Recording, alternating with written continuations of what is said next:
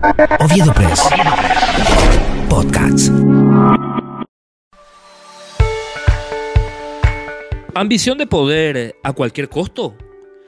La designación de gobernador interino en el departamento de Caguazú a través de una mayoría parlamentaria en la Junta Departamental el pasado 3 de enero sigue en el limbo dada la indefinición judicial ante un recurso de nulidad que planteó la bancada del Partido Colorado en el Tribunal Electoral. Oviedo Press.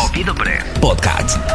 Con la opinión de Néstor Castillo. Néstor Castillo. Podcast. Oviedo Press. Oviedo Press. César Brites fue designado como gobernador tras un par de sesiones extraordinarias meteóricas que tienen consigo una estela de aparentes irregularidades y arbitrariedades, asignación de atribuciones entre concejales departamentales y desprolijidades que quedaron evidenciadas como la modificación del reglamento interno para que todo se ajuste a medida de las pretensiones del mandamás saliente, Alejo Ríos, quien vio en su incondicional César Brites la posibilidad de garantizar su tranquilidad, impunidad quizá. Conocida es la participación del concejal de Honor Colorado Ramón Ovelar, militante del movimiento regional liderado por el senador Beto Ovelar, Jóvenes al Poder, quien posibilitó la mayoría necesaria y materializó la continuidad de la alianza libero-izquierdo-cartista en función de gobierno.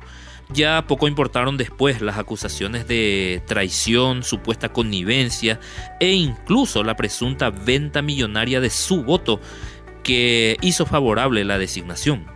El debate jurídico posterior es sumamente amplio, doctrinario, jurisprudencial e incluso de tinte democrático desde ambos bandos, tanto aliancistas como colorados que hoy cuestionan lo ocurrido y pretenden anular el proceso, desconocen a Brites como gobernador e inclusive lo tildan de Mau, trucho, a decir del vicepresidente de la Comisión Permanente Milciades Espínola de la bancada colorada. Si realmente todo se ajustaba a derecho, cuál fue la necesidad de modificar el reglamento interno de la Junta, que únicamente faculta a quien ejerce la presidencia de la Comisión Permanente para convocar a sesión extraordinaria durante el receso parlamentario, según el artículo 11 que fue modificado a medida. Es tanta la ambición de poder que, para mantenerla, se es capaz de recurrir maquiavélicamente a las maniobras que sean necesarias en el afán de ostentarla, si ese fuese el caso, estamos ante un quiebre institucional sin precedentes en la gobernación de Caguazú.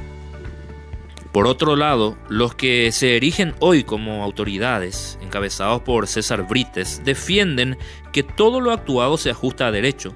Por lo tanto, la acción judicial que se plantea es una maniobra que busca quebrar la voluntad de 11 concejales de 21 que le permiten hoy estar en el sillón de gobierno.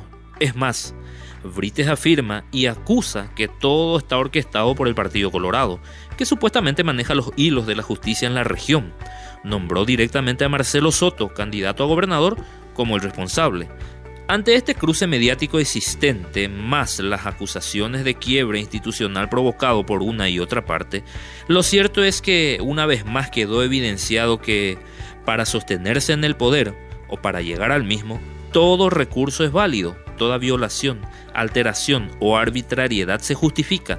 Tener que pactar con quien sea se justifica, sino que lo diga el lacayo de Beto Ovelar, su concejal que lleva su mismo apellido, Ramón Ovelar. Oviedo Press. Oviedo Press. El valor de estar informado.